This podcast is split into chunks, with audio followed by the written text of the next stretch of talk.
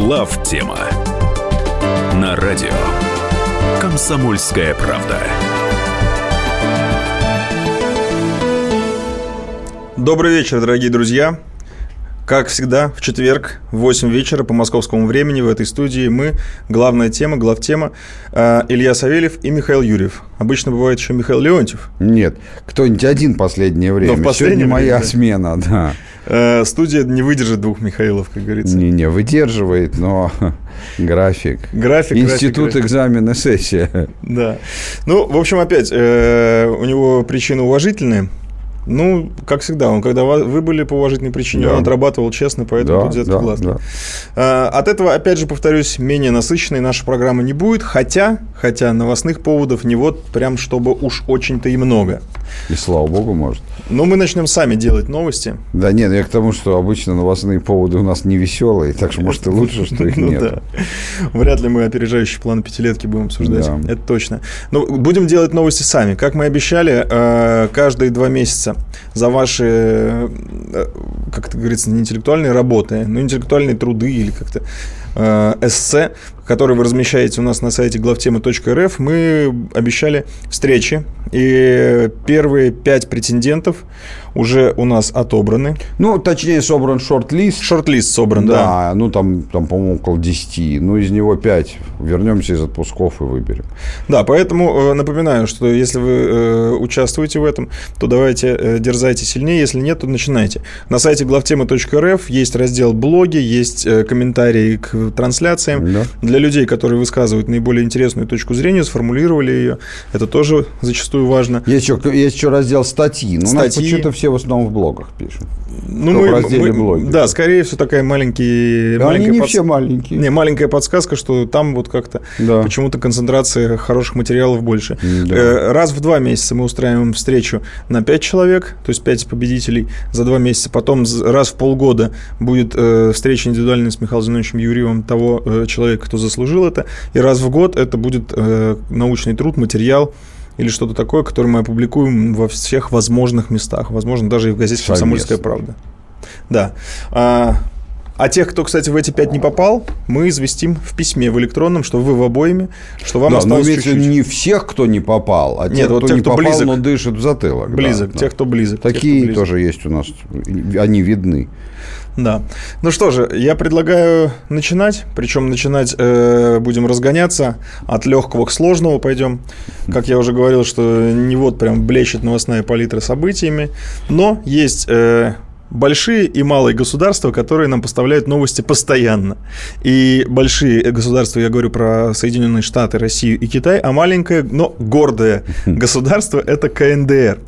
Вот новостной повод. Совет Безопасности ООН ужесточил санкции в отношении КНДР за проведенные страной ракетные испытания. Все помнят эти юмористические стрельбы. Соответствующая резолюция получила поддержку всех 15 государств-членов Совбеза, включая Россию и Китай. То есть по поводу КНДР у нас с Соединенными Штатами какой-никакой а консенсус. Хотя там э, толка, толкотня и качели, как, говорится, как говорят на улице, были по поводу этих санкций. Вот, Михаил Зинович, хочется задать вам вопрос. Что же это за гордое такое всемирно опасное государство КНДР? Почему же оно является камнем преткновения вот между Россией и Китаем? Надо договариваться по поводу него. Они стреляют деревянными ракетами, мы их боимся, что ли? Не между Россией и Китаем разве являются они? Нет, между США, Россией и Китаем. А, а, но вообще-то между Россией и Китаем с одной стороны и США с другой разногласием является почти все происходящее в мире, в том числе и КН- КНДР. Поэтому удивительно наоборот, что в этом вопросе расхождение не является стопроцентным. Почему оно не является стопроцентным? Ну, дело в том, что а, есть суть, а есть форма. А, суть э,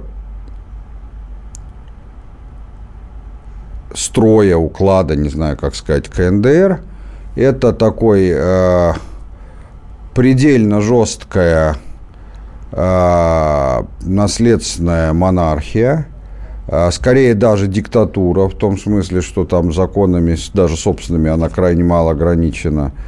А, И очень сильно напоминает там целый ряд э, древних деспотий. По моему глубокому убеждению, вы знаете, что я по своим взглядам на мировой порядок, я изоляционист, убежденный всегда им был, и поэтому считаю, что, ну, у них диктатура, а нам-то что? Мне, например, абсолютно глубоко накласть, диктатура у них там, или эпоха всеобщего братства и любви наступила. Я не кореец, и, бы, и становиться им не собираюсь. Даже если бы это было возможно. Поэтому... Но дело в том, что в КНДР есть еще одна особенность. Это, это суть, а есть форма. Форма заключается в том, что они делают все для того, чтобы предстать перед всем окружающим миром, может быть, и перед собственным населением. Про это я просто не знаю, опять же, меня это просто не волнует. А чтобы предстать клоунами, откровенными клоунами. А я довольно много знаю о том, что происходит в КНДР, потому что так случилось, что у меня есть один партнер, который вы будете смеяться, имеет бизнес в КНДР. Специально не буду называть его фамилию. Не так много бизнесов в КНДР, чтобы вычислить. Да, не так, да. Вот, короче говоря, и он там был много раз, и мне довольно подробно рассказывал.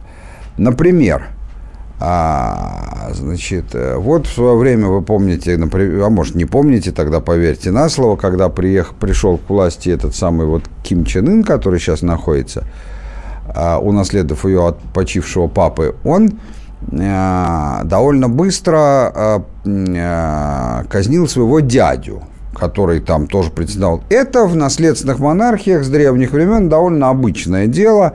Ничего тут сверхъестественного нету, и уж как бы меня само по себе это, конечно, никак волновать не может ни в какой степени. А расстреляли и расстреляли. Но его расстреляли из огнеметов. Все, это, ну, я не говорю сейчас о принципах гуманности, расстрел есть расстрел, какая разница? Тут в терминах надо говорить, сожгли или расстреляли все-таки. Это так называлось по телевизору, расстрелять из огнеметов, это был приговор трибунала. Ужасно. Вот. У них, так это что? Кого-то он рассказывал, сам видел по телевизору, кого-то помельче расстреляли, приговорили и реализовали к расстрелу из миномета. Это, может быть, у них шоу по телевизору такое? Типа, да, помнишь, это чиновника? «Бегущий». Помнишь, да, со Шварценеггером да, да. было? «Бегущий». Да, вот примерно то же самое.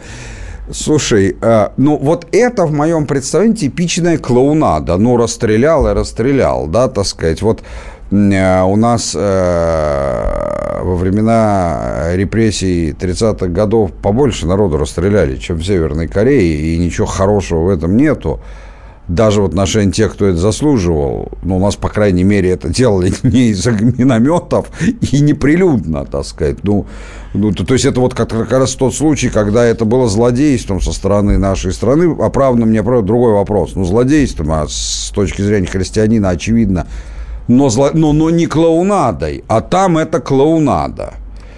И, в общем, если вы посмотрите, как себя ведет Россия, как всегда вела себя в царское время, в советское время, а сейчас, ну, может быть, разве что за, за исключением смутных годов ельцинской эпохи, мы на внешней арене, вот, а если одним словом наше поведение России характеризовать, это выдержка и достоинство, да, мы ведем себя серьезно и солидно – и для нас это очень важно. И поэтому у нас это не может не вызывать других эмоций, кроме как вот таких. Само вот, собой. Да вот, собственно говоря, и есть причина, почему да. И китайцы абсолютно такие же, как мы. Типа, ну надо же, государственность – это в очень большой степени соблюдение приличий. И в этом смысле к тому государству, которое откровенно плюет на приличие, именно на приличие, а не на какие-то общечеловеческие ценности, это, конечно, вызывает брезгливое ощущение и консенсус по поводу этого государства. Ну, в общем-то, я понял денег с них не поимеешь, не заработаешь, поэтому для американцев это уже чисто пиар. Ну, грубо говоря, так. Ну, какие там деньги? Ну, вот... Это железные только, если, да, там, как в древней Спарте. Ну, какие деньги? Горсть риса, вот и все деньги. Друзья, мы ненадолго прервемся, после этого продолжим. А, вот вообще смутное у меня ощущение. Вроде и забавно, но из огнемета. Ну, как-то это... Ну, вот о чем и речь.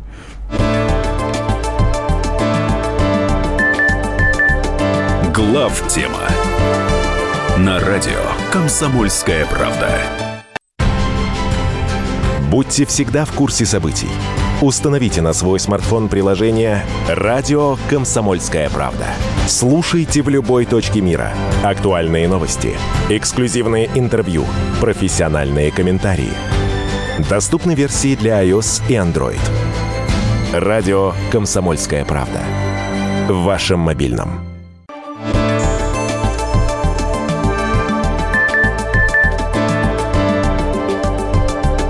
Глав тема на радио Комсомольская правда. Мы продолжаем, это главная тема. Напоминаю, что весь наш эфир является интерактивным. По мере возможности мы, конечно же, будем с вами общаться. Телефон прямой студии, прямой телефон студии 8 800 200 ровно 9702. 8 9 6 7 200 ровно 9702. Это WhatsApp и Viber. Кстати, в прошлый раз мы призывали вас туда писать свои вопросы, ответы на которые Михаил Зинович должен был дать, и мы их должны были разместить на главтема.рф. Но сложилась такая ситуация, что на все интересные вопросы мы ответили во время эфира, во время трансляции. Либо голосом, либо письменно в Вайбере. Да, Михаил Зинович тоже грешит, что э, цокает по клавиатуре пальцами, отвечает во время того, как разговаривает, еще и вам в Viber. А а остальные вопросы, ну, просто не представляли такого интереса. Поэтому дерзайтесь тоже, пишите 8967 200 ровно 9702 на интересные вопросы, ответ получите. А по поводу КНДР. Что хотелось бы сказать, потому что все это страшно смешно, страшно в прямом смысле слова и смешно тоже в прямом смысле слова. А мне не страшно совершенно. Я не кореец, еще раз. Давайте, друзья, вот когда о событиях в мире говоришь, важно с чем и с кем себя можно отождествлять, а с кем и с чем глупо. Мне не, не страшно и не, не весело от того, что происходит в Корее. Я там не был, быть не собираюсь, и мне класть с высокой колокольни на то, что там происходит. Чего и другим советую. Не, ну расстрел из минометов, вот в этом случае я причисляю себя к э, роду человеческому, я считаю, что это все-таки зверинец какой-то. А, но вопрос-то не в этом. А видишь, тут очень тонко. А, все мы относимся к разным общностям, да? Вот ты говоришь, все мы относимся к человеческому роду это правда. Но, с другой стороны, я скажу тебе такую же бесспорную с философской точки зрения утверждение. Все мы относимся к млекопитающим. Переживаешь ли ты так же сильно за убийство ежа? Мы с ним оба относимся к, млекопитающим. Ты на это скажешь, ну да, формально относимся, но для меня это не так важно, как принадлежность к человечеству. Так вот, для меня принадлежность к человечеству в целом, она, конечно, есть, но она гораздо менее значима, чем принадлежность к православным русским. Да. По поводу Кореи. Просто хотел, может, что-то добавить, но здесь излишне. По поводу Кореи. Ну, согласитесь, что никогда такой горячей ситуации вокруг этого, э, этой самой Кореи, этой северной части Корейского полуострова не было. Ну, как не было, а во время Корейской войны? Совсем горячая была. Просто воевали, реальная война была. Ну, да, после чего разделились-то, да? Ну, разделились до этого, после чего ООН зафиксировало это разделение. Mm-hmm. А, ты, ты что, наши воевали там а, ну, несколько, тому, по-моему, два военно-воздушных корпуса, которые да, Кожедуб командовал. Как раз таки именно во время, вокруг КНДР, не в целом корейцев, а вокруг КНДР. Так вот, э, и все сейчас боятся, но нет-нет, да скажут по поводу войны, потом говорят, нет, она словесная, нет, она открытая. Но я так понимаю, что эта война, ну, вряд ли произойдет, и нафиг она никому не нужна. Потому что все-таки американцы перекидывают туда вот эти вот сложно выговариваемые э, комплексы ТАД, все в, Южную, да. Да, в Южную Корею. Да. И всячески там нагнетают. Ну, это типа С-300, только похуже. А, ну, а что тебя смущает? Что те э, атакуют Южную Корею? Но меня смущает, на самом деле, что это очередная точка, которую американцы поддувают, поддувают, чтобы она и не потухла, но при этом тлело достаточно ярко. Может и так будет. С другой стороны, вполне может быть, что и долбанут. Потому что, ну да, Сеул близко, в зоне досягаемости самых дальнобойных северокорейских артиллерийских систем. Ну, Сеул-то не Вашингтон. Ну, Сеул близко, скажешь, союзник. Рокфеллеры ну, в Сеуле ну, не что? сидят. Ну да.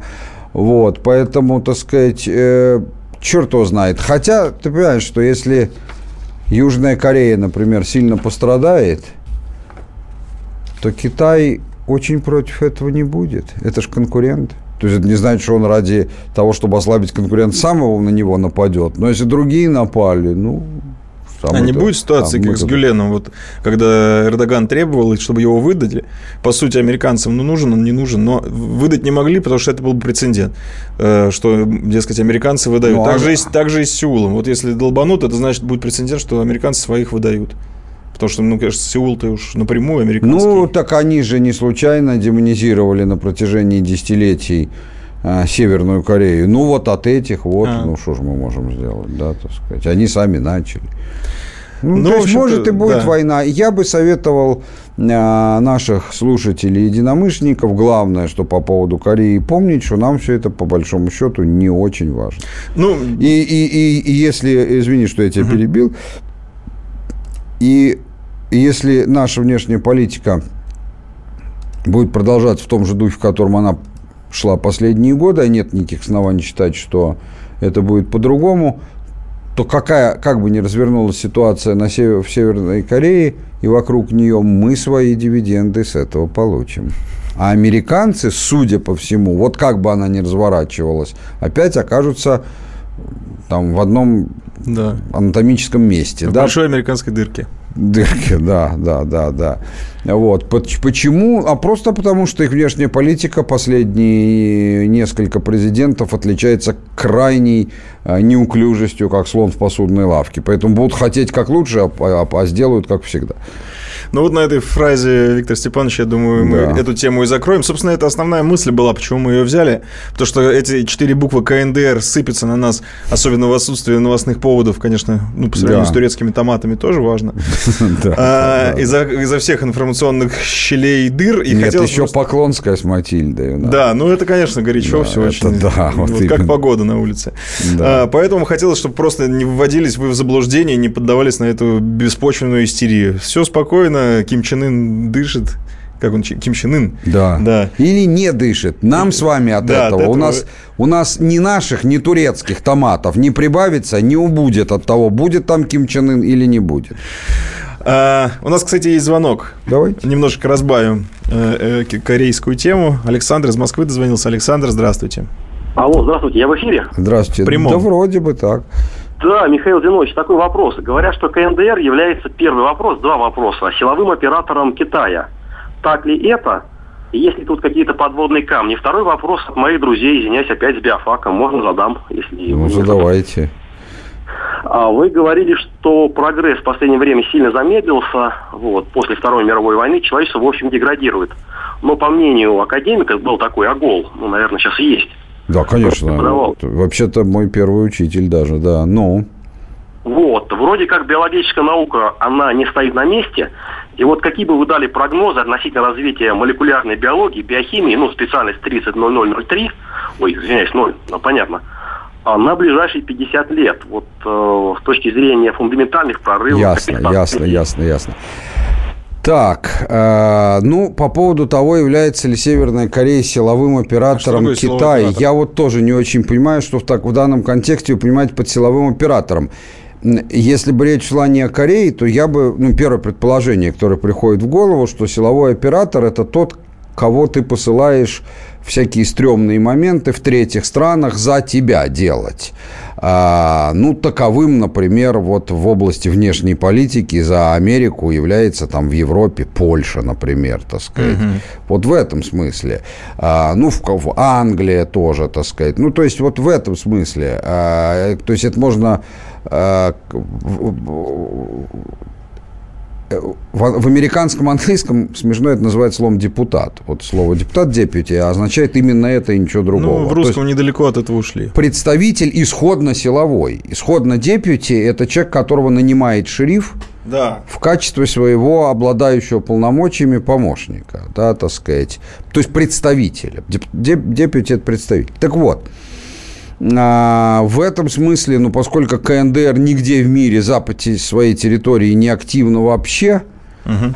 то в этом смысле силовым оператором Китая и кого-то другого она быть точно не может, а на своей собственной территории, ну, на своей собственной территории каждый является силовым оператором э, непонятно кого. Если в том смысле, что ее политика сильно зависит от Китая, из того, что я знаю, да, как бы она в русле китайском, в ее свите, но во внутренние дела КНДР Китай не лезет. Если бы он лез, то КНДР была бы устроена как Китай, а она устроена совсем не так, как Китай.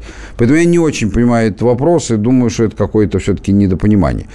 Что касается второго вопроса, ну, давайте так. А, при всем уважении к э, профессору Аголу, я э, все-таки утверждаю, что прогресс сильно замедлился. Что касается прогнозов по поводу на ближайшие годы, я вам могу сказать так, а, как человек, участвующий в том числе в этой гонке, а, ну, это не я сам, а компания, одна из, могу вам сказать, что, по моему мнению, мало вероятно, что в ближайшие 20, ну, максимум 30 лет не будет открыто а, способ радикального омоложения одновременно с сильным продлением жизни – это почти, я в этом уверен, почти на 100%, и думаю, что для этого даже 50 лет не надо ждать.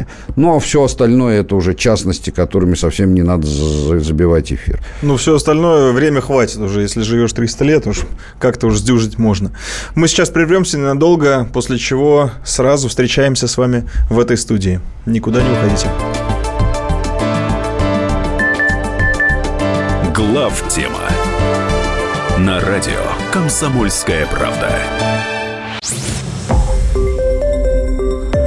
Радио «Комсомольская правда». Более сотни городов вещания и многомиллионная аудитория. Барнаул 106 и 8 FM. Эм. Вологда 99 и 2 FM. Иркутск 91 и 5 FM. Эм. Москва 97 и 2 FM. Эм. Слушаем всей страной.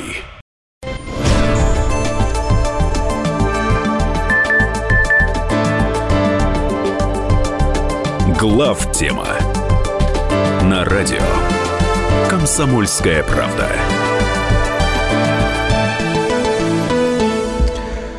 Это главная тема. Мы продолжаем. В студии Илья Савельев и Михаил Юрьев. Ну и от, э, как мы уже сказали, разгоночной, так называемой темы КНДР хотя тоже как э, вот так вышло, что она оказалась тяжелой и про расстрелы. Переходим к тяжелой действительно темы для нашей страны и для вообще самоидентификации нашей нации, которые сейчас, наших людей, наших э, будущих поколений, которым тоже надо понять вообще, что происходило и что это было, и как это нужно трактовать, потому что точки зрения, ну не то что кардинально, они враждебно кардинальные. Я говорю, конечно же, про трагические события 1937 года. В 2017 году исполняется 80 лет этому, можно сказать, одному из самых трагических событий в истории 20 века – это массовые репрессии. Ну, для нашей страны. Только для нашей страны. Уж, слава богу, в Зимбабве это не затронуло. А, ну, в народной памяти они еще назвали, остались под названием Ежовщина собственно, угу. по фамилии сталинского наркома госбезопасности Николая Ежова. И э, термин, который прилепился к либеральной части нашего общества, к этим событиям, это большой террор. Ну, в принципе, так оно и называется. Вот, э, Михаил Зинович, по-вашему, в чем были основные причины этого большого террора? Ну, про последствия, наверное, поговорим. Сначала надо, надо с причин начать. И вас я тоже призываю подключаться к этой дискуссии. 8 800 200 ровно 9702. Думаю, звонков будет много, поэтому формулируйте свои мысли, чтобы, может быть, мы побольше их взяли. Начнем с причин, по вашему мнению. Ну, э, знаешь, я до причин хочу сказать одну вещь, она важная, мне кажется. Э, вот давай все-таки уходить от таких вещей – и дело не в названиях, а в сути, как ежовщина. Потому что угу. существует такая точка зрения, что вот Сталин хороший или плохой, неважно, но что он не знал, не понимал э, всего масштаба, что это как бы не его инициатива была, перестарался Ежов, желающий значит, выслужиться, а вот его Сталин снял, сам расстрелял его потом, заменил на Берию, сразу этот большой террор в основном закончился. Э, формальная канва того, что я изложил, действительно более-менее соответствует действительности, но э, существует две позиции. Первая позиция, что правитель страны – это всего лишь человек, который, в общем, не за все отвечает, может что-то не знать, что происходит, может что-то происходить важное и вполне себе целенаправленное без его участия, и хорошее, и плохое, и так далее. То есть представить себе можно, представить себе такой взгляд на жизнь, в котором а, не абсурдом является утверждение, что, ну да, Сталин стоял во главе государства, но это не, не его инициатива и не его за это винить, а Ежова. Но я обращаю ваше внимание, что тот, кто думает так, так в основном думают те, кто к Сталину относится очень хорошо, э, они должны понимать, что тогда абсолютно столь же логична и обратная точка зрения. Ну и что, что мы при Сталине победили в войне, это не его заслуга. А вторая точка зрения – это так. Правитель в ответе за все, что происходит в стране во время его правления.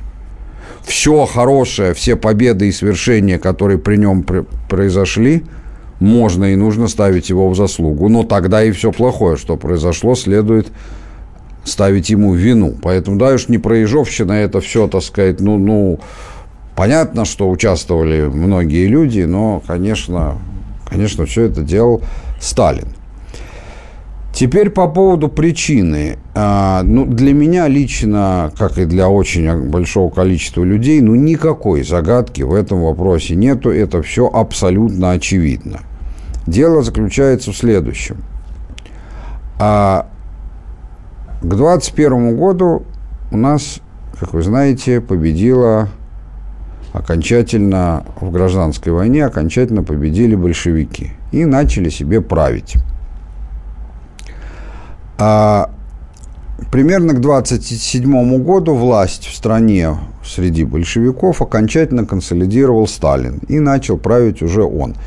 Значит, если мы сравним период между 17 и 27 годом с одной стороны и период правления, собственно, Сталина с 27 по, допустим, 53, когда он умер, то мы увидим особенно если будем смотреть такими крупными мазками, мазками не смотрят, правда, а рисуют, но не суть, а, то мы увидим, что это было, как говорил известный персонаж, две большие разницы. А,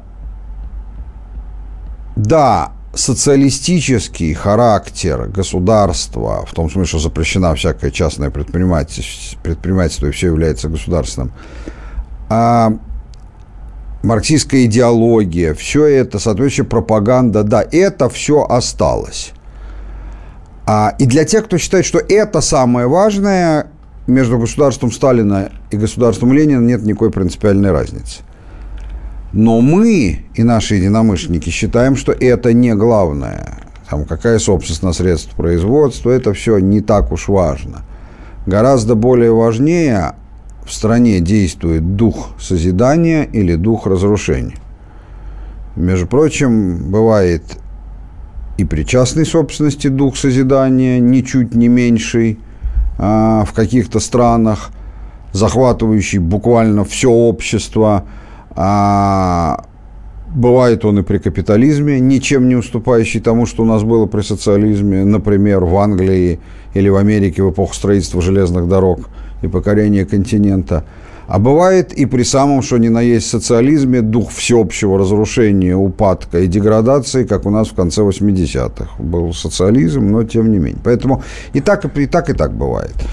А, и вот тут различалось, конечно, все драматически, потому что ленинское государство это было государство, а, даже не государство, а сам уклад жизни, это был абсолютно разрушительный уклад – Ленин был антисозидателем по натуре, ничего создать он не мог, и слава даже и не пытался, потому что это ну, явно не его было, это был профессиональный разрушитель.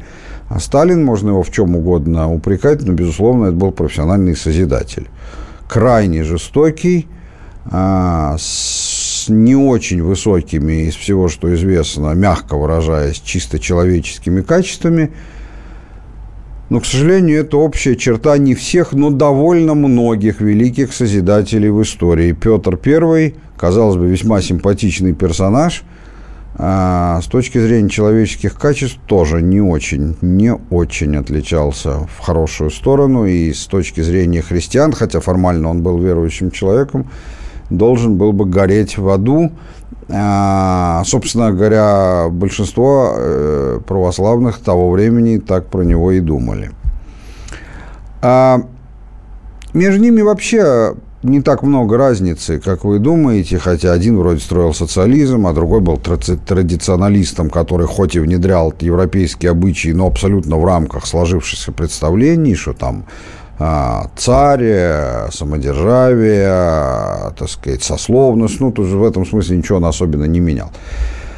А, вот говорят, что там город Норильск при Сталине, да, он был очень нужен, но он построен на костях заключенных, подневольных, которые его строили. А город Санкт-Петербург на чем построен? Угу. На бетоне, что ли?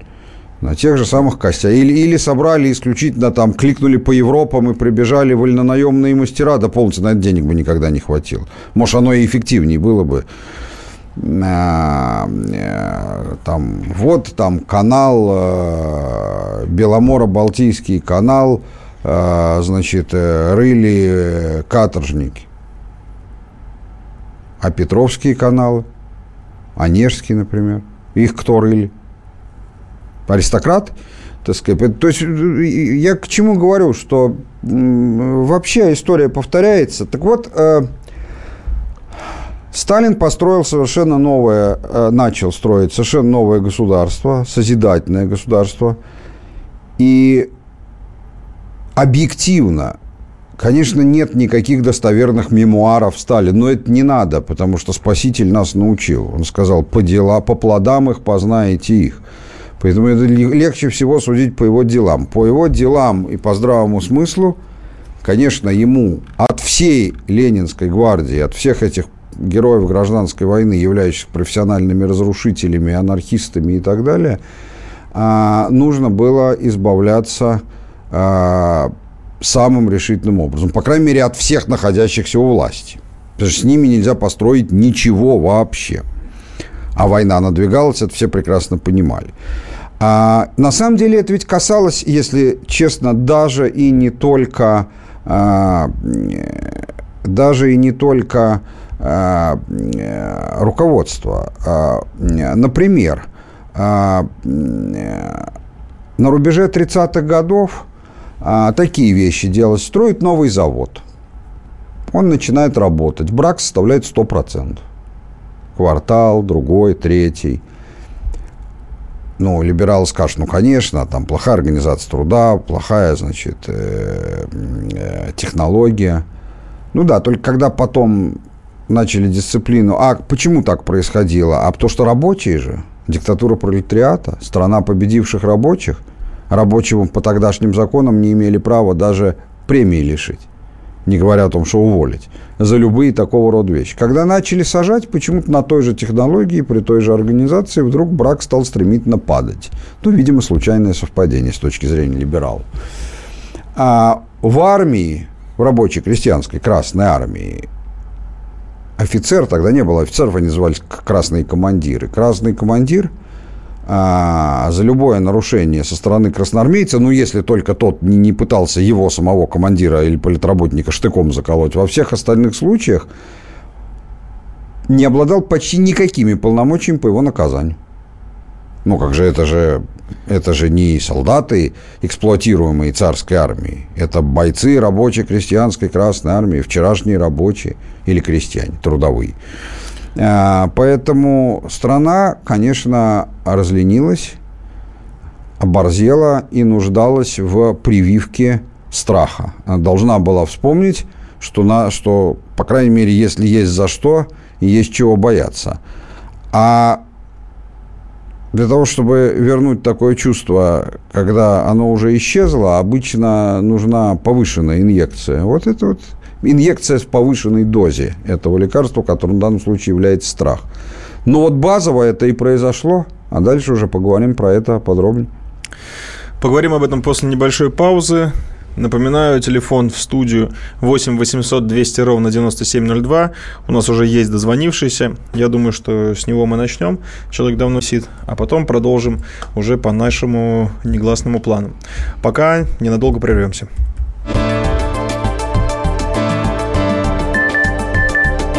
Глав тема на радио Комсомольская правда.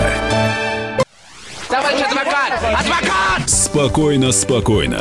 Народного адвоката Леонида Альшанского хватит на всех.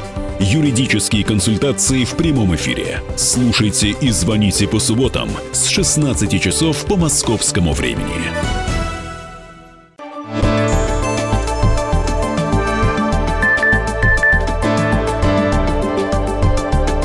Глав тема на радио Комсомольская правда. Мы продолжаем. Это главная тема. В студии Михаил Юрьев, Илья Савельев. А, сейчас мы возьмем телефонный звонок. А для тех, кто говорить не хочет, а хочет написать, пожалуйста, 8 967 200 ровно 9702. Это WhatsApp или Viber. Пишите туда. Продолжаем обсуждать 80-летнюю годовщину сталинских репрессий. Виталий из Челябинска дозвонился. Виталий, здравствуйте. Здравствуйте, только не Виталий, а Ильдар. Извините. Извините. Да, но у нас тут плохая слышимость с э, рубкой, так что вы на нас не Да. обижайтесь. Ничего, ничего, я не в обиде. Э, Здравствуйте, Михаил Зинович и Илья. Здравствуйте. Я что хочу сказать по этим сталинским репрессиям, вот свое мнение. Вот я иногда слушаю, особенно Владимир Познер изгаляется, вот на мой взгляд.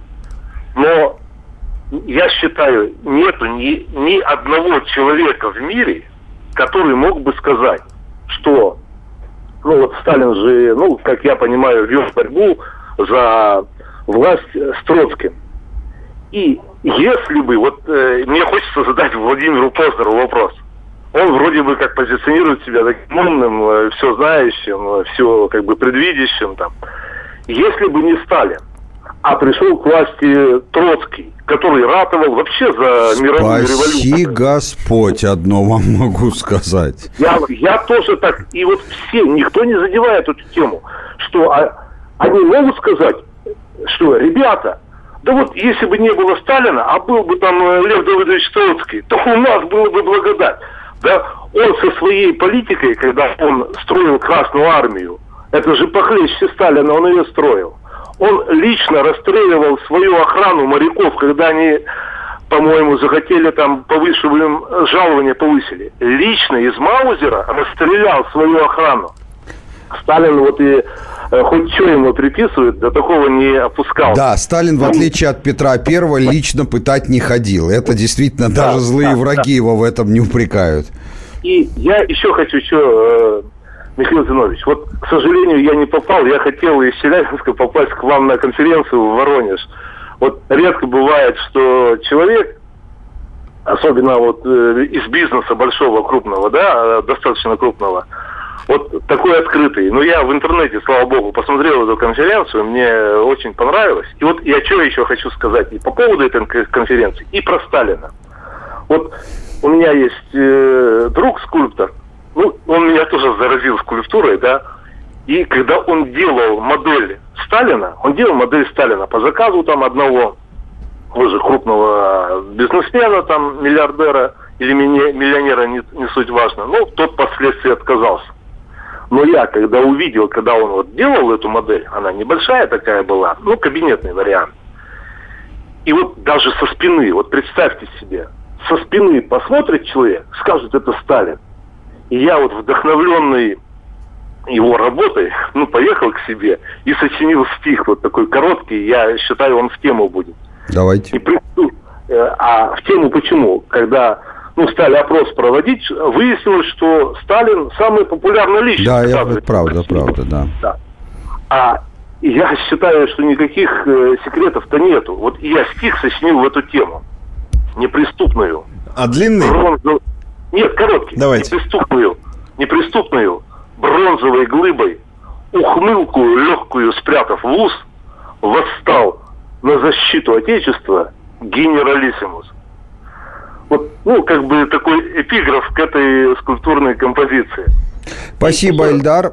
Постараюсь, э, э, ну, во-первых, по поводу того, что вы не попали на конференцию в Воронеж, мы еще будем объявлять. У нас здесь будет как раз «Комсомольская правда» будет проводить а, мероприятие, связанное, ну, чисто формально с а, переизданием а, книги «Третья империя». Это будет осенью. Мы уж специально, вы тогда напишите, когда это будет объявление. Мы уж постараемся, чтобы вы точно попали Э, и там, по крайней мере, побывали, так сказать, там еще больше народу будет, чем в Воронеж. Ну, с вас тогда бюстик хотя бы не комнатный, хоть карманный Сталина сделайте, что ли? Карманный бюстик – это только в роли кистеня, если ты будешь использовать.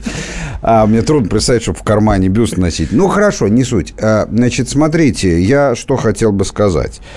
А, э, во-первых, то, что вы сказали по поводу Троцкого, я даже могу это расширить. А, Э, на момент, э, когда Сталин начал борьбу за власть, то есть где-то год 22 примерно, за высшую власть я имею в виду, мы же знаем всех э, тех людей в руководстве РСФСР, СССР, в большевистском руководстве, которые были достаточно весомы, чтобы на что-то претендовать. Там был не только Троцкий, так сказать. Троцкий был э, одним из самых э, мощных в политическом смысле, э, но были Зиновьев с Каменевым, был Бухарин, значит, был Рыков, Пятаков, были достаточно такие весомые люди, про всех из которых довольно много известно.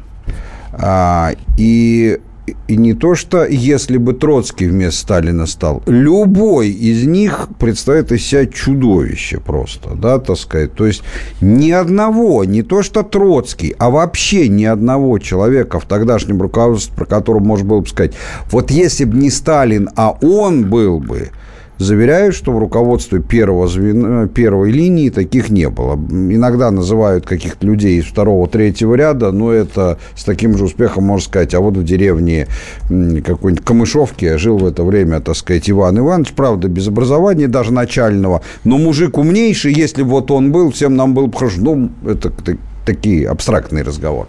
А вот из тех, кто реально претендовал, действительно все остальные были, ну, заведомо хуже не чем Сталин, а чем, хуже, чем кто угодно. Но возвращаясь, тем не менее, к тому, о чем шла речь. Э, вне всякого сомнения, смыслом э, начала репрессий было именно это, то, о чем я говорю. Убрать Ленинскую гвардию, чтобы она конкретно не мешала строить, а во-вторых, припугнуть всю страну, дав понять всем, что все по-взрослому. А, и что лафа кончилась, и что вообще, так сказать, там война скоро. А, мне скажут, как? Как ты можешь так говорить? Ведь все знают, что на самом деле Сталин это делал для консолидации личной власти. Друзья, ну это же не противоречит одно другому. Это же одно и то же.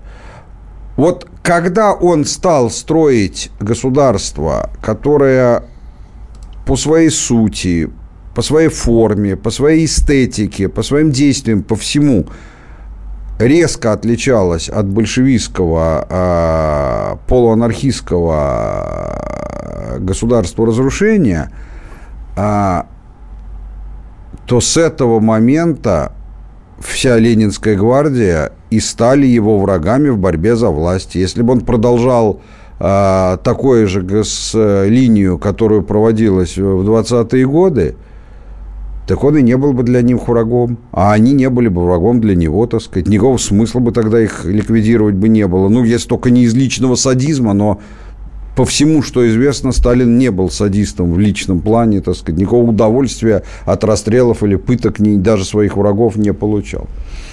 По крайней мере, никаких других фактов неизвестно. Ни фактов, ни даже мнений.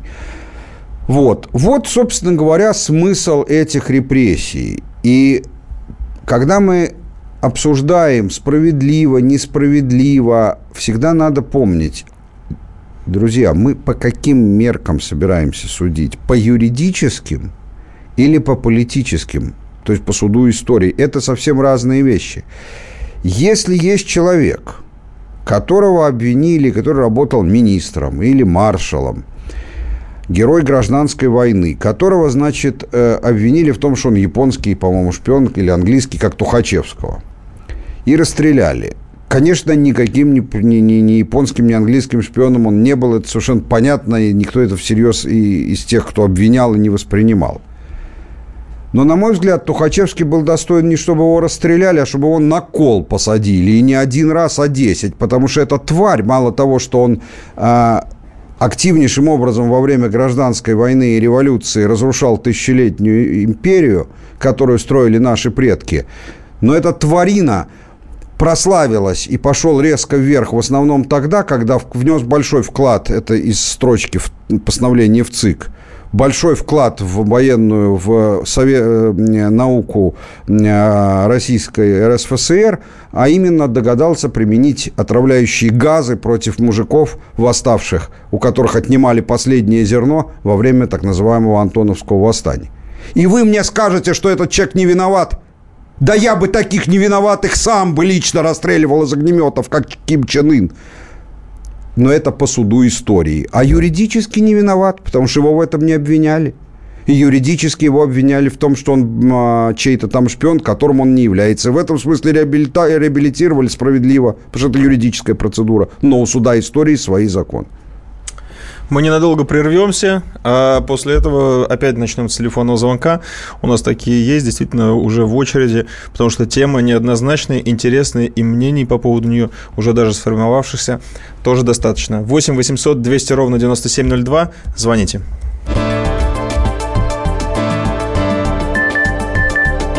Глав тема на радио Комсомольская правда. Товарищи солдаты и офицеры российской армии. Полковник Баронец разрешает обратиться. Звоните и задавайте накопившиеся вопросы. Угроза НАТО, жилье для военнослужащих и перевооружение России. Обо всем этом Виктор Баронец знает лучше других. Программу «Военный ревю» слушайте по будням с 5 вечера по московскому времени.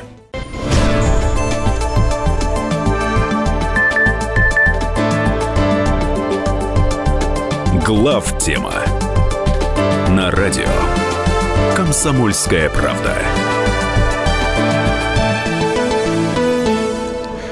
Мы никуда не ушли, точно так же, как вы слушали новости. В студии Илья Савельев и Михаил Юрьев. Напоминаю, что мы обсуждаем годовщину э, трагических событий 1937 года, сталинские репрессии или большой террор, кто как хочет так называет. И у нас есть телефонный звонок по телефону 8 800 200 ровно 9702. Вас тоже призываем это делать. Э, Николай Николаевич из Ростова-на-Дону, по-моему, дозвонился. Николай Николаевич. Здравствуйте. Из Ростова-на-Дону же вы, да? Не из Великого? Да. Да, здравствуйте. Здравствуйте. Да, э, конечно же, это страшная трагедия в нашего государства. И Ленин один из шести идеологических деятелей, которые навязали идеологию пагубную для государства. Но мы, к сожалению, не судили коммунистов и даже не осудили – я говорил уже, что, будучи студентом Московского вуза, меня с пристрастием допрашивали у Никитских ворот церкви, в которой женился Пушкин, по анонимке. Так я думаю, что и многих людей, которые невинно погубили. Я был поражен, когда на одном из дискуссионных клубов молодой человек, руководитель, сказал, что мой дедушка и бабушка пострадали от репрессий. А на второй день он тут же поднял руку для того, чтобы построили э, памятник Сталину. Это, конечно, был изверх и палач. А расстрелянный Тухачевский, Блюхи, Рекир, Егоров, Киров, Чаянов, Вавилов, Таиров, Медухон, Бандештам, Киров, Орджоникидзе и многие другие люди пострадали ни за что. А поэтому обязательно нужно судить коммунистов. Хотя бы осудить. Спасибо. А, что могу ответить на выступление Николая Николаевича? Ну, сначала еще раз повторю то, что сказал до перерыва. Вы не обязаны со мной соглашаться, но Николай Николаевич не то чтобы со мной не соглашался, он, судя по всему, меня просто не слушал. Что тоже, на что тоже имеет право, но тогда лучше не слушать передачу в целом. А, я не считаю Тухачевского невинно расстрелянным. Я считаю, что если бы можно было, его надо было бы 20 раз, суку, расстрелять. И всех таких же, как он. А вы записали еще, в Николай Николаевич записал, что в Блюхера в невинно расстрелянных. Но дело в том, что Блюхер-то и не отрицал никогда, что он участвовал в заговоре 1932 года при котором он должен был оказаться министром обороны. Он и не, он и не, в общем, и не отрицал это. Даже Сталину признал, так сказать, за что вначале был даже и отпущен с миром. Вот, поэтому... Но дело даже не в этом. Дело не в том пресловутом заговоре генералов, который был или не был. Дело в том, что человек, который травил мужиков, восставших за то, что у них зерно последнее отнимали газами, этого человека на кол надо сажать. По любому обвинению. Хоть в шпионаже, хоть в чем, как в известном анекдоте, хоть чучелом, хоть тушкой. Поэтому я не считаю невинно, рас, э, невинно убиенными всех героев гражданской войны со стороны красных. Не рядовых воевавших. Рядовые воевавшие, с них спрос невеликий, как, как правило, и не спрашивал никто. Ни со стороны красных, ни со стороны белых. Но лидеров, героев, что красных, что, кстати, белых, я считаю всех извергами и всех достойными уничтожения. И жалко, что не всех из них уничтожили, хотя все уже все равно там. А, это что касается про невинных жертв. Еще раз повторяю, друзья, вы скажете, как же их реабилитировали? Правильно реабилитировали. Не путайте юридический суд и суд истории.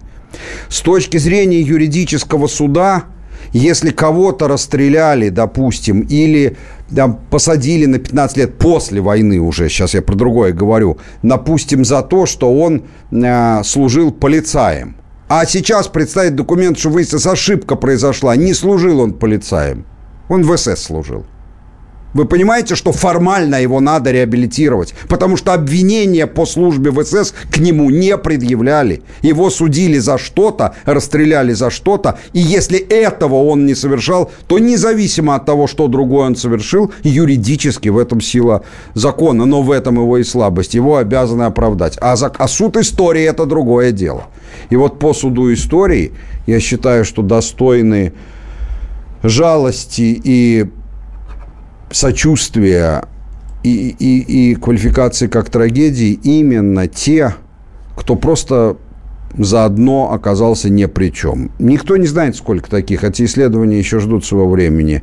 Но по всем имеющимся оценкам 20-30% от общего числа репрессированных. Это все равно колоссально много. Но надо понимать, что если эта цифра верна, то большая часть была в историческом, а не в юридическом смысле, независимо от того, что их потом репрессировали, пострадавшими отнюдь не безвинно. Что же касается первого вопроса Николая Николаевича, что коммунистов не судили. Вы знаете, я, как вы поняли, также отношусь к идеологии привнесенной революции, но а, я считаю, что правильно не судили коммунистов и коммунизм по одной причине. А, вот именно Сталин изменил тенденцию. Коммунизм остался коммунизмом, но он превратился в созидательную силу, с помощью которой мы выиграли самую тяжелую войну в истории человечества и построили одну из самых великих держав в истории человечества. И как отделить это от революционных, в кавычках, достижений, не знает ни один человек на Земле.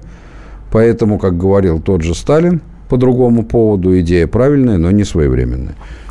А вот как, по-вашему, можно охарактеризовать э, ну, это вот совпадение или этот феномен, что все сложные, они действительно выпали на долю Сталина, все эти сложные моменты исторические решались репрессиями, потому что репрессии были сначала, потому что надо было Красную гвардию почистить, после войны, потому что нужно было отделить шпионов и предателей от э, тех, кто боролся за родину и так далее, и так далее. И тогда, и тогда, и тогда, и тогда везде репрессии, расстрелы и кровавый след за товарищем Сталиным. Вот почему так происходило? Либо у него было такое однобокое видение, либо это действительно историческая какая-то какая-то Не ситуация. понимаю вопрос. Ну, потому что и так, ну, просто на протяжении практически всего управления шли репрессии, репрессии, репрессии, репрессии. И, ну, достаточно серьезные. После войны тоже репрессии, тоже серьезные. До войны репрессии серьезные, страна в лагерях. После войны страна в лагерях. Слушай, ну это ж подумай, ты поймешь. Все же очень просто. Вот ты оказался во главе, неважно, что значит во главе какого-то коллектива, который там, я не знаю, там рыбу поехал ловить вместе, и там наводнение случилось, оказалось на острове. Надо там как-то там несколько, там неделю выжить, да, там. А, вот надо будет тебе прибегать к силе или не надо? Так это зависит от того, что ты им командуешь. Если ты им командуешь что-то приятное, типа поедемте все, переправимся на бревне вдвоем через речку до магазина, купим портвейна и вернемся.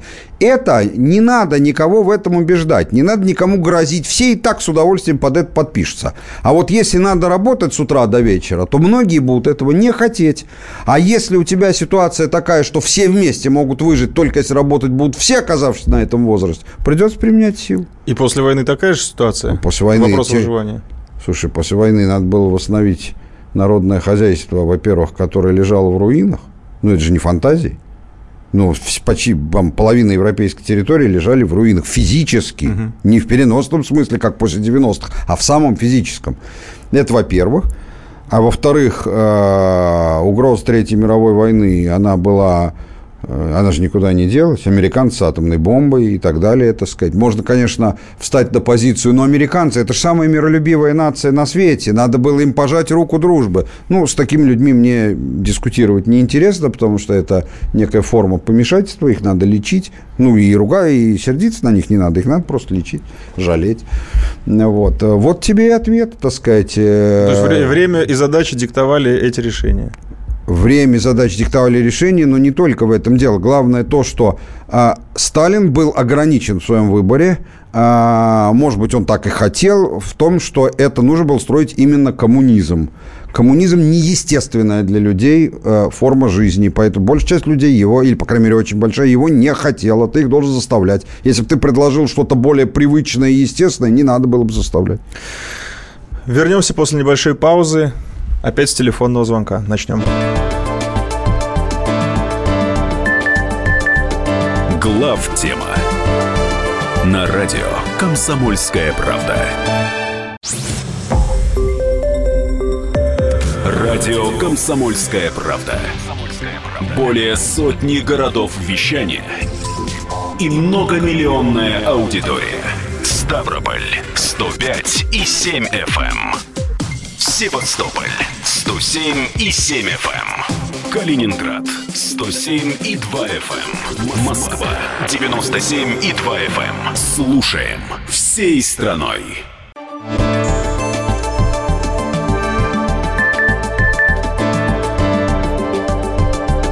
Глав тема на радио. Комсомольская правда. Студии Михаил Юрьев, Илья Савельев. Продолжаем разговаривать про сталинские репрессии. У нас на связи Анатолий из Самары. Анатолий, здравствуйте. Здравствуйте. Здравствуйте. Меня слышно? Да, Очень вполне. Хорошо даже. Здравствуйте, э, Михаил Савельевич, здравствуйте. А, я немножко волнуюсь. Не переживайте. Значит, не страшно. А, хорошо. А, три момента. Насчет кровожадности Сталина. Когда было дело промпартии в начале 30-х годов, известная выдержка из дневника Бухарина – когда там приговорили 130 человек к смертной казни, а Сталин был категорически против. Но Бухарин в дневнике написал, а мы голоснули большинством, все-таки их всех расстреляли. Это первое. Второе. А, когда начались репрессии 1937 года, кто их начал, зачем их начал, почему их начал, это сейчас есть. А, в интернете можно найти легко. Документы, февральско-мартовского пленума 1937 года. Кто выступил с предложением начинать репрессии? Как это предлагалось сделать? Что говорил Сталин по этому поводу? Как он возражал? Как его затюкали вообще просто на этом пленуме? Это легко прочитать. И насчет э, Тухачевского – Тухачевский командовал э, Волжским, э, Приволжским, он, по-моему, так назывался, военным округом, вот как раз в Самаре, в Куйбышеве. Его вызвали в Москву. Приехал человек, его, ну, повезли его в Москву. Тухачевский захватил пачку бумаги из своего кабинета. И пока его везли в Москву, ему никто не предъявлял никаких претензий, никаких, при, э, никаких э, обвинений. Он написал 146 страниц чистосердечного признания. Он написал, как он готовил переворот, кого он вербовал, э, кто его поддерживал и прочее. И вот на основании этих собственноручных э, объяснений его и расстреляли, в общем-то. Ясно. Смотрите, э, давайте по пунктам. А, значит, давайте. ну, начнем с того, со второго вашего пункта. Я не считаю себя гуру, которому надо внимать, но если вы уж нашу передачу слушаете, ну так ее вы, по крайней мере, слушайте. Я говорил сегодня об этом. Я да. говорил, что правитель несет полную ответственность за все хорошее и все плохое, что происходит со страной при нем. Если сказать, что Сталин не хотел репрессий, а это было не его решение, тогда вам нечего будет возразить на то, что кто-то скажет, а ну и что, что мы выиграли войну при Сталине, это не его заслуга. Забыли про такие аргументы раз и навсегда, потому что они являются бредовыми. Это аргументы на уровне пятого класса, а вообще-то даже третьего школы. Все это чушь собачья, не говоря о том, что не обижайтесь на меня, пожалуйста, но я неплохо знаю нашу историю. И вариант, что Сталина затюкали на пленуме 1937 года, я думаю, что затюкавшие не прожили бы и часа после этого. И, кстати, правильно. Поэтому, так сказать, это все собачья чушь. Началось, конечно, это по инициативе Сталина. Другое дело, что я объяснил причины. И эти причины, они вовсе не в том, что просто очень крови хотелось. А, что касается Тухачевского, ну какая разница, сам он написал или не сам? Все это меркнет по сравнению с тем, что этот человек, который являлся сверхпалачом российского народа. Какая разница, сам он писал, не сам он писал, но это имеет такое же значение на фоне того, сколько невинных душ он загубил в гражданскую войну и в 20-х годах. Как то, во что он был одет при аресте. Ну, какая разница, это все не важно. Вот. Ну, и в отношении промпартии, ну, как сказать... А, э, на это вам возразят либералы, что Сталин образца промпартия 30-й год, не помню уже, ну где-то там около того. Это, это или даже конец 20-х. А, и Сталин 37 года это разные вещи, но повторюсь еще раз, это все не важно. Важно другое. Репрессии были, безусловно, в целом страшной трагедией, но что было трагедией? Трагедией было то, что мы попали в ситуацию, при которой без них было не обойтись. А людей жалко. Христианин не может не жалеть людей, даже виноватых. Но считать, что все те несколько миллионов человек, которые были репрессированы, были репрессированы безвинно, поскольку юридически практически все они были репрессированы безвинно, я отказываюсь. Исторически это не так. Анатолий, надеюсь, вас удовлетворили. И вот еще есть хороший вопрос из WhatsApp. А, кстати, напоминаю его номер для тех, кто еще не выучил его. 8 9 6 7 200 ровно 9702. Так вот, вопрос из WhatsApp от Александра из Брянска. Кстати, очень хороший вопрос, который перекликается со злобой сегодняшнего дня. Михаил Зинович, почему Сталин не подготовил преемника? Человек, который предложил, продолжил бы его курс по развитию страны, а к власти пришел вместо преемника идиот Хрущев. Это цитата Александра из города Брянска. Вы знаете, знаете, ну смотрите, а, я что вам могу сказать? Я не знаю почему, ну я могу сказать, но если мы посмотрим в историю, мы увидим, что даже очень сильные правители, очень сильные, сплошь и рядом не готовили себе преемников. Это, видимо, особенность человеческой психики. Ну, возьмите того же самого, например, Петра Первого. Формально у Петра I был наследник, который назывался Петр II. Он даже процарствовал чуть меньше года, потом заболел, по то ли пневмонией, то ли чем-то таким и умер. А, который, кстати, даже не был его сыном. Он, вообще-то говоря, был а, его внуком, угу. а, сыном сына от первого брака. Да. А, и известно, что Петр I последние годы перед смертью, не один год, а годы, был этим Петром II, как он обучался, он лично проверял, крайне недоволен недоволен его моральным обликом по нынешнему говоря. То есть он относился к нему плохо, но не изначально по, по рождению, а просто он считал, что это как бы не то, кто может продолжить. Не говоря уж о том, что тогда смертность среди и детей, и подростков, и взрослых людей была очень высокой. И, и Петр Первый продукт того времени не мог не знать, что доживет ли неизвестно. Но была еще жена, которая, поскольку была коронована вместе с ним императрицей, она была не просто с женой, а как бы правителем, соправителем. Ну, что из себя представила его жена, которую он неоднократно заставал с разными, ну, тут уж, как говорится, уж он-то знал лучше других. И тем не менее, последние несколько лет перед смертью, вот уже все 20-е годы, он довольно сильно болел. Ну, считается по симптомам, что, похоже, у него был рак предстательной железы. Вот, с сильными болями, так сказать. То есть он не мог не понимать, что... И тем не менее не озаботился. Почему? Бог весть. А, по той же причине, говорят, почему Путин не выбирает наследника себе? Ну, может, и выбрал, мы этого не знаем, по крайней мере, явного. Да, вы нас не пугаете.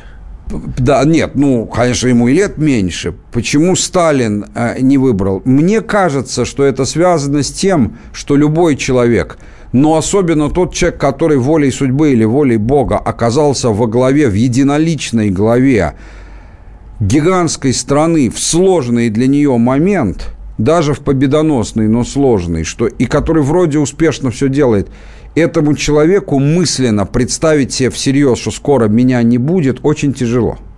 У него просто стержень исчезнет, без которого он не сможет продолжать свою э, работу и свое служение. Поэтому я думаю, что это психологический момент – думаю, что дело в этом. А потом, ну, известно, например, Сталин а, очень рассчитывал, и, и многие пишут, что собирался сделать там когда-то будущим преемником Вознесенского, который потом расстреляли в 49 году по Ленинградскому делу. Но там было за что в чисто политическом смысле. То есть, как бы не задалось. Ну, вот не знаю, не, не могу на этот вопрос вам ответить, но, тем не менее, видите, мой небольшой экскурс говорит, что Сталин далеко не единственный из правителей, кто попался на этой проблеме.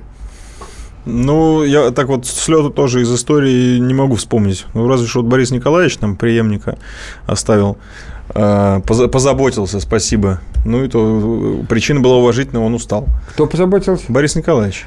А, ну, там, так уж между нами говоря, один раз Зюганов, а, когда я еще тоже в Думе работал, вместе работал, я помню, что он сказал а, ну, по поводу чего-то смешную, но довольно четкую фразу.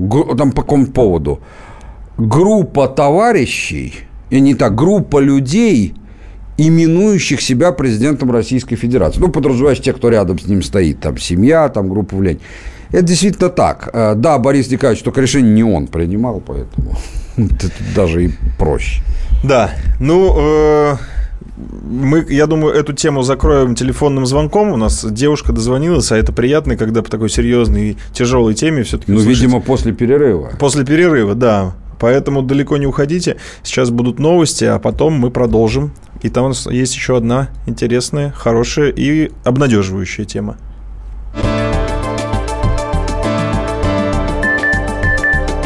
Глав тема на радио Комсомольская правда. Радио Комсомольская правда. Более сотни городов вещания и многомиллионная аудитория. Владимир 104 и 3 FM. Пермь 96 и 6 FM. Ижевск 107 и 6 FM. Москва 97 и 2 FM. Слушаем всей страной.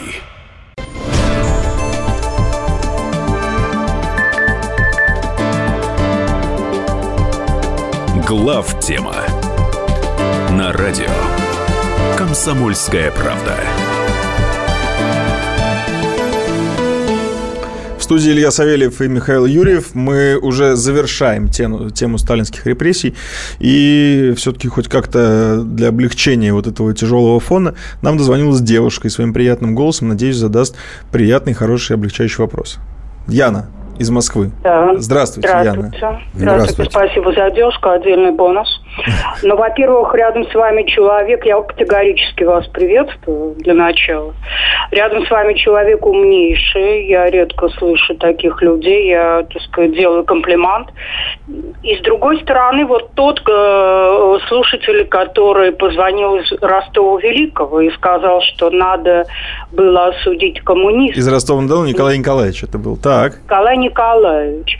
Причем э, в перечне всех, кого он там перечислил, из невинно осужденных и убиенных, это, конечно, там и Вавилов, и Мандельштам. Ну, по Вавилову действительно, вот это отдельная история, но ведь вот на примере Вавилова очевидна одна вещь, да, как между собой люди, конкурируя бесчестно, друг, друг на друга буквально писали доносы.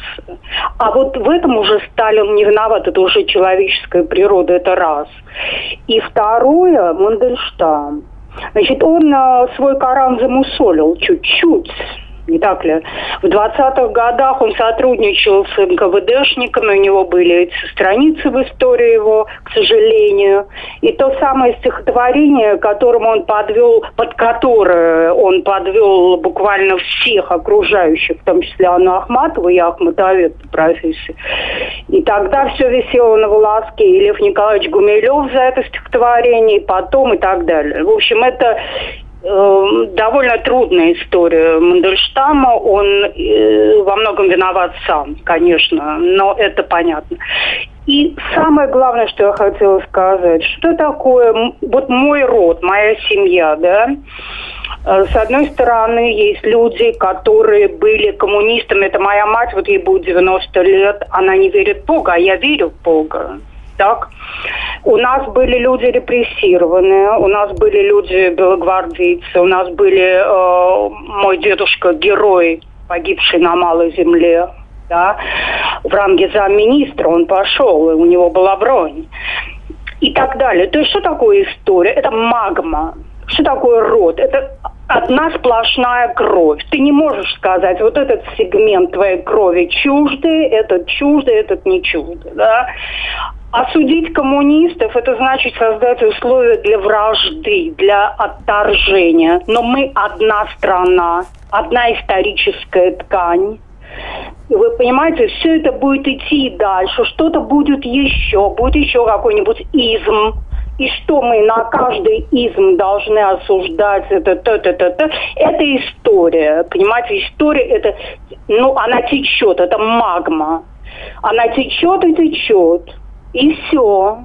И у нее есть плохое и хорошее. Это история, это как кровь твоего рода. Ты что, ее можешь, так сказать, э, э, каким-то образом маркировать, здесь хорошо, здесь плохо, она цельная. Ян, и... понятно. Спасибо вам большое. Оправдали наши ожидания. Э, Михаил Зинович, вы что думаете? Ну, я в основном согласен с главным тезисом Яны, конечно. Ну, я это просто менее поэтично и пытался как Вы сказать. не Ахматовед. Ну, не в этом дело, я просто вообще не гуманитарий. Да, э, я это тоже пытался сказать, что э, суд истории – это другая вещь, чем юридический суд. И потом, юридический суд мы всегда было бы желание, можем над кем угодно учинить, пользуясь своими же написанными законами. Но это вещь такая. Сегодня они одни, а завтра другие. А как можно учинить суд истории? Суд истории не подвластен людям. Люди могут высказать свое отношение нынешнее, а через поколение оно будет другим. А, поэтому и действительно это одна страна, один народ. А потом, что значит судить коммунистов? А вот, например, а, белое движение вызывает у меня такой же мерзотный и чувства, как и красное. Абсолютно. Такие же озверевшие люди. А потом не надо забывать, у нас вот как-то опросы показывают, что большинство населения разделяют некую абсолютную иллюзию.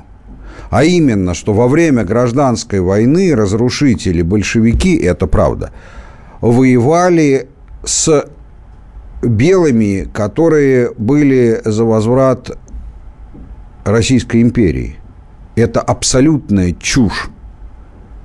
Российскую империю разрушили, и в том числе свергли монархию, никакие не большевики, они вообще к этому даже не, участия не принимали. Свергли, называясь сегодняшними терминами, либералы. И белое движение – это были либералы, это одни бунтовщики против Российской империи воевали с другими бунтовщиками. Понимаете? А это совсем другая история. Уже на осколках империи. Уже на осколках империи. И среди белого движения не было в повестке дня никакой реставрации монарха, даже не обсуждалось. Это были те, кто воевали за Думу, вот за эту отвратительную, так сказать, и за всю эту мерзотность. Поэтому, так сказать, осудить красных. Хорошо, они мне не симпатичны. А белых что? А белым памятники ставить? С какого перепугу? Поэтому или всех осудить, ну тогда классно, так сказать, там. Все дерьмо, одна я красавица. Ну, тоже неплохо, так сказать, но не очень как-то это будем выглядеть такими же клоунами, как северокорейцы, в глазах всех остальных, а главное, в собственных. Вот, поэтому вот э, здесь я как бы солидарен с Яной. Единственное, конечно, ну, я понимаю представитель интеллигенции, но вот в моем представлении сам факт, что человек сотрудничал с НКВД, вовсе не бросает на него тень. А почему человек не должен сотрудничать с законной спецслужбой, законной власти своей страны? Да.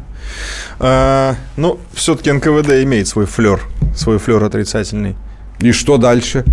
Имеет. Не, поэтому и реакция А такая, вот американцы, например, если им предлагают сотрудничество там ФБР какой-нибудь или ЦРУ, они гордятся этим. И правильно делают, этим сильна держава. А шоу ЦРУ и ФБР нету флера? Прямо такие рыцари света там одни служат. Помилуйте. Одних педерастов там выше крыш. Не говоря уже про более серьезные вещи. Ну вот э, они ФБР и ЦРУ не ожидали, что в теме про Сталина и им прилетит. А мы тут можем... Нет, я так... наоборот считаю, что та нация только может создать великую державу, где люди гордятся, по крайней мере, большинство, если у них есть появляется возможность помочь спецслужбам своей собственной страны. Не чужим же. Даже если против граждан собственной страны. Против каких граждан? Ну, помочь что значит? А Имеется вот то виду, значит. Да... Я, например, в свое время работал, ну, не в спецслужбе, а в милиции, в БХСС, допустим, там, и работал против граждан своей страны против директоров и сотрудников магазинов овощи, фрукты и отделов, поскольку я в плодовочной группе работал, которые там крали. Это что, не имел права морально? Ну, давайте это вынесем в новую дискуссию. Не хочется сейчас это раздувать. А, я считаю, что сегодняшнюю тему э, репрессий можно считать, ну, если не закрытой, то на сегодня законченной. Раскрытой, как в школьных раскрытой, сочинениях да. учителя пишут. Да. Тема раскрыта, и тема недостаточно раскрыта. Недостаточно раскрыта, к ней можно возвращаться очень долго. Недостаточно раскрыта, значит, тройку мы получаем. Ну, может, четверку по знакомству. да. По знакомству, может, нам и поставят, уважаемые слушатели. Я предлагаю перейти все-таки к следующей теме, и более обнадеживающей. А, яркая, красочная тема. Вот знаете, после того, как эти новости появились, точнее эти видео. Вот не иначе, как от алкоголя теперь отказываются словами «извините». Вот. И многие девушки, конечно, позавидовали бы таким видео в соцсетях, которые набирают миллионы просмотров, и все мировые СМИ о них разговаривают. Я говорю, конечно же, про рыбалку Владимира Путина. А я думал, ты про кита сегодняшнего. Я уж не понимаю, почему девушки завидуют. Так. Ну, если девушка застала, застряла в реке, то ей пора худеть. Ну, в общем, да. На отмеле, да. На отмеле, тем более. Нет, я про отдых, э, кстати, опять да. вот про реку. Про Путина. Про да. Путина, который два часа охотился на щуку, который угу. поиграл в прямом смысле слова мы, мускулами мышцами, и mm. это заметил весь мир. То есть, если бы, мне кажется, ядерная ракета сейчас российская в Сирию ударила, и то меньше шума было бы, чем вот это появление Владимира Владимировича в открытом, как говорится, доступе, топлес, э, назовем это так. Э, вот как по-вашему, почему его, ну, назовем его товарищем, партнером, Трамп, который играет в гольф, ну, казалось бы, для американских капиталистов тоже, в принципе, какой-никакой, а мужской вид спорта. И Почему Путин... только капиталистов? В него многие совершенно рядовые люди играют. Да. Ничего тут такого уж нет. Это не игра миллиардеров. Да, почему он не производит, ну, как бы никакого вообще впечатления. А появившийся по пояс голый Путин, в очередной раз по пояс голый появившийся, просто взрывает американские, американские СМИ, американское общество. Они просто негодуют.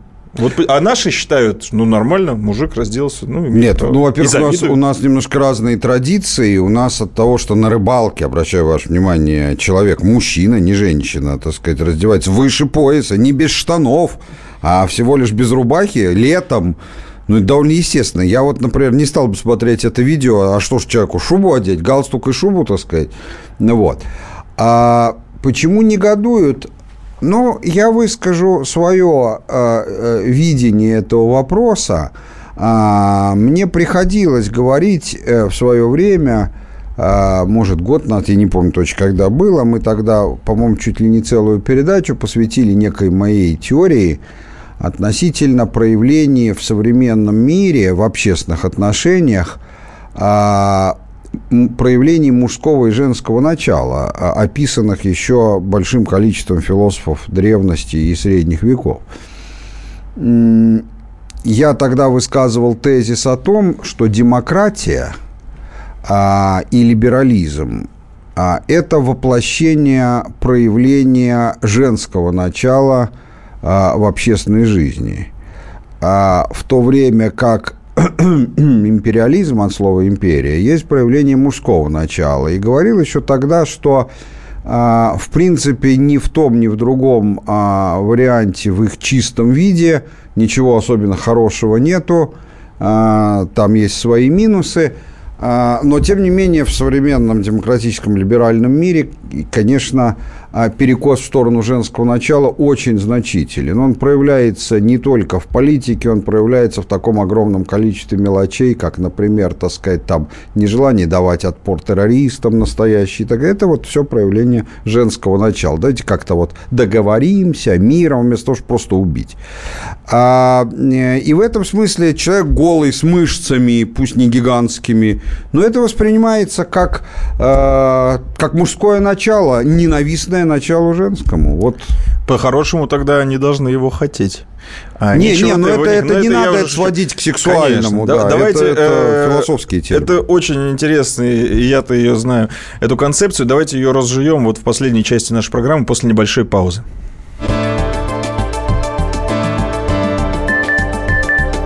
Глав тема на радио Комсомольская правда. Радио «Комсомольская правда». Более сотни городов вещания и многомиллионная аудитория. Барнаул 106 и 8 FM. Эм. Новосибирск 98 и 3 FM.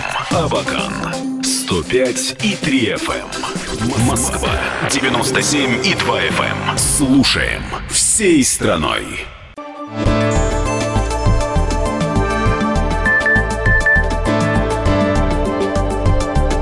Глав тема на радио Комсомольская правда. Мы продолжаем. Илья Савельев и Михаил Юрьев в студии. А, эта часть будет в том числе и интерактивной, поэтому 8 800 200 ровно 9702 – это телефон прямого эфира. А тема вот эта концепция вами вербализованная и уже после того, как вы ее высказали, кажущаяся настолько очевидной, э, хотелось бы немножко пояснить, почему, по-вашему, либеральная часть общества, либеральная, точнее, как это называется, элиты западные имеют э, женское начало в своем? Это не сами базе. элиты, это мировоззрение. Мировоззрение, да. Почему оно? Э, Вы знаете, я, я могу ответить на этот вопрос. Это очень просто. Вот если начинаешь изучать мужское и женское начало, именно начало как философской категории. То есть смотришь разных труды разных философов, которые на эту писали, сам прикидываешь. Надо понимать, что это абсолютно не, не имеет никакого касательства к конкретным мужчинам и женщинам, в каждом из которых смешано и то, и другое в разных пропорциях. А, и выписываешь просто черты, характерные для женского начала и, и характерные для мужского. Дальше, когда ты группируешь, ты видишь, что а, либеральная демократия, она это женское начало, а империя это мужское начало. И не надо думать, что второе это хорошо, а первое это плохо, как и наоборот. А, когда сильный перекос в одну сторону, например, сильный перекос в сторону мужского начала, это общество становится а, как поздний СССР. То есть в самоидентификации этого общества начинает быть все больше и больше тупой мощи как у носорога, не в самой функционировании государства, а в идеале, который ты видишь. А тупая мощь, что такое носорог по сравнению с вооруженным даже простым копьем дикарем. Ничего, так сказать. Ум всегда побеждает силу. Как говорил э, Спаситель, э, дух животворит, плоть же не пользует немало. Поэтому это вот просто так. Сейчас это очень долго говорить. Важно сказать, что это не только либерализм и демократия есть проявление женского начала. Бизнес, торговля есть проявление женского начала. А война есть проявление мужского начала. И, соответственно, та страна, которая построена не с точки зрения практики, с точки зрения самоидентификации, с точки зрения идеи на торговле, в этой стране доминирует женское начало. А вот та, которая построена на войне, опять же, не важно, воюет она сейчас конкретно или нет, это другое. Это вопрос, кто является героями, что является образцами для подражаний, так сказать. Ну, вот известная пушкинские строчки про золото и булат. Золото – это женское начало, булат – это мужское начало. По-русски оно даже почти так и, и просто по языку. А эта концепция накладывается на мир только вот на западный и на наш э, православный славянский, либо это еще и на азиатские страны тоже распространяется? Или Ты там знаешь, сложнее? не готов тебе ответить. Хороший вопрос. Вот поскольку я все собираюсь от, от, от, от мира отойти на минуту и там, ну не на минуту, а фигурально, там на месяц и написать на эту тему короткую либо книгу, либо там пару больших статей, вот я это собираюсь осенью сделать. Вот тогда и хороший вопрос, насколько это приложимо там к какому-то Китаю. Подумаю. У них все-таки другая культура, и может быть другие, другие варианты воплощения мужского и женского начала. Напоминаю, 8 800 200 ровно 9702. Не обязательно по этой теме. Любой звонок можем сейчас взять. У меня, кстати, еще вот э, один вопрос есть. Э, Бытует такое мнение, что сейчас э, разгул такой, ну, инфантилизм мужской, назовем это так, который в, каких-то, в какой-то степени иногда проявляется вот в девиантном поведении там и гомосексуализм и так далее. А не хотел я все-таки это слово вслух Но произносить. ты его красиво сформулировал, Да. наукообразно очень. Да, старался завуалировать его. Это все происходит из-за отсутствия действительно э, глобальной войны и угрозы. И отсутствие военной именно мощи, военной угрозы провоцирует мужчин вот на такое поведение. И, естественно, в таком мире порождается и как бы доминирует женщина. Э, отсутствие войны такой, какие бывали раньше. Мы не знаем, какая будет следующая война. Если на следующей войне основной ударной силой будут роботы, то ведение такой войны никак не противоречит женскому началу и никак не приближает к мужскому. Но если говорить о войнах, начиная с пещерных времен и кончая э, Второй мировой, то да, безусловно, ты прав. Потому что а, чем различается деятельность воина для социума, для общества и деятельность торговца в широком смысле, включая там ремесленника, крестьянина. И без тех, и без других прожить нельзя. Но деятельность ремесленника и торговца нужна каждый день. Вот один день прекрати, на следующий день тебе негде хлеба купить. И ты это сразу заметишь, это видно. А деятельность воина, она столь же важна, но она носит циклический характер. Нету войны, так тебя и, и, и не видно. Мгм. Вот а и содержать тебя надо, воина. А даже если не надо, ну просто ходит тут гоголем, так сказать, хвост распушает, вы должны меня уважать. А что это я тебя должен уважать? Ты там на э, Део Нексе ездишь, а я на Мерседесе. Почему это я тебя должен уважать? Я круче. Вот когда война, другое дело. Вот ты, ты сам начинаешь понимать, что ты потеряешь свой Мерседес, если завтра враг придет. А когда нет врага, так, глядишь, и обойдет. А, у нас из Воронежа, по-моему, звоночек. Сергей дозвонился. Сергей, здравствуйте. Алло, здравствуйте. Здравствуйте. Постоянный ваш слушатель. Вот, регулярно звоню, наконец-то добрался до вашего нового места. Вот. э, э, да, не вопрос, а скорее э, такое наблюдение. Вот. Сергей, Дело в том, что Сергей, тоже очень э, плохая связь. Попро- попробуйте выключить радио. Да-да, это. э, Смотрите, я вот просто хотел сказать, что именно в периодах истории с э, большим подъемом у нас в России очень хорошо сочеталось и мужское, и женское. То есть э, мы и воевали, давали отпор врагам, но при этом э, мы как бы вели себя очень цивилизованно в захваченных странах. Вот. И это было во всех войнах. э, И вот как раз когда у нас это все сочеталось, и мужское, и женское. именно как раз был и подъем. Вот поэтому и кажется мне, что сейчас мы как даем отпор, так и такие более-менее благородные, поэтому и сейчас мы такие вот сильные, и нас мир за это уважает. А, не соглашусь с вами. Мир нас не уважает. Не, не, нет, не в этом. Не соглашусь в другом. А мужское и женское начало всегда, конечно, как-то сочетается в любом обществе. И, еще раз повторяю, чистых вариантов практически не бывает, как и в каждом отдельном человеке. Но когда вы говорите, оно сочеталось у нас, потому что мы себя цивилизованно вели в захваченных странах, это совершенно неправильно говорить. Почему? Потому что она а, цивилизованное. Э, поведение по отношению к побежденным – это как раз традиционный культ воина, который и является квинтэссенцией мужского начала.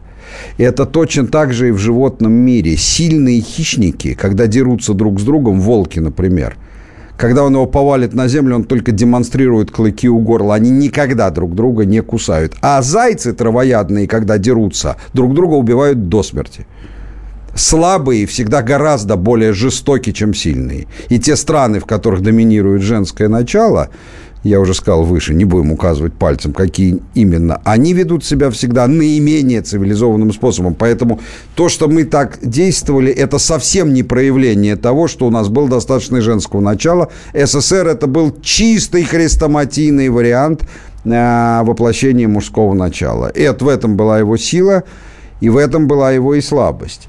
А, поэтому, а, еще раз повторяю, это долгая а, история, и, и я, я, я надеюсь, даже так, беру обязательство перед вами всеми написать какой-то большой материал на эту тему за осень.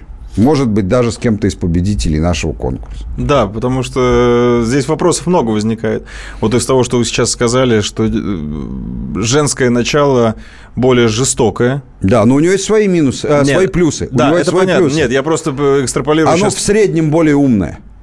Да, и я просто экстраполирую на те страны, которые есть э, сейчас, и на ту да, ситуацию. Есть. Вот исламские, исламские страны, казалось бы, патриарха, это, это, патриархат чисто, это чистое мужское начало. Да, а жестокие же. Ну, насколько жестокие? Ну, ну, жестокие. Нет, да. тут, тут нету, что жестокость всегда, что тут нет такого. Он же говорил не вообще о жестокости, все говорил о жестокости побежденному а, населению. Да, да. Ну, друзья мои, э, есть еще некоторые вопросы, конечно же, из э, WhatsApp. Ну, например, если есть время, давай ответим. Ну, давайте. Уже здесь в, в качестве, э. Э, как это называется, развлечения, что ли, потому что несколько радикальные позиции, у нас осталось ровно минута. Михаил Зинович, а как вам такое соображение? Арнаут спрашивает, если коротко, суть которого такова, женщин не допускать к выборам как избирателей, остав... но оставить право быть избранными? А, Лишить женщин Ну, Арнауту я отвечу, он наш да. постоянный э, участник обсуждений и весьма, так сказать, достойный. А, нет, категорически не согласен, потому что, что касается моих э, только что приведенных рассуждений про мужское и женское начало, повторяю, мало имеет касательства к конкретным мужчинам и женщинам. А, а что касается недопуска а, к выборам, я напоминаю вам, я не демократ. Я сторонник того, чтобы к выборам действительно не допускать женщин в качестве избирателей и мужчин тоже не допускать. Я вообще противник всяческих выборов на уровне выше, чем выборы старосты небольшой деревни. Тут не пол играет значение. Не пол. Спасибо всем, кто был с нами.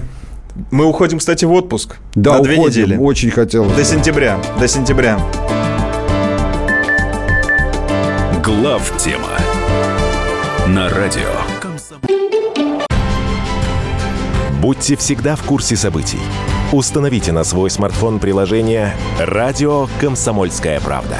Слушайте в любой точке мира. Актуальные новости, эксклюзивные интервью, профессиональные комментарии. Доступны версии для iOS и Android. «Радио Комсомольская правда». В вашем мобильном.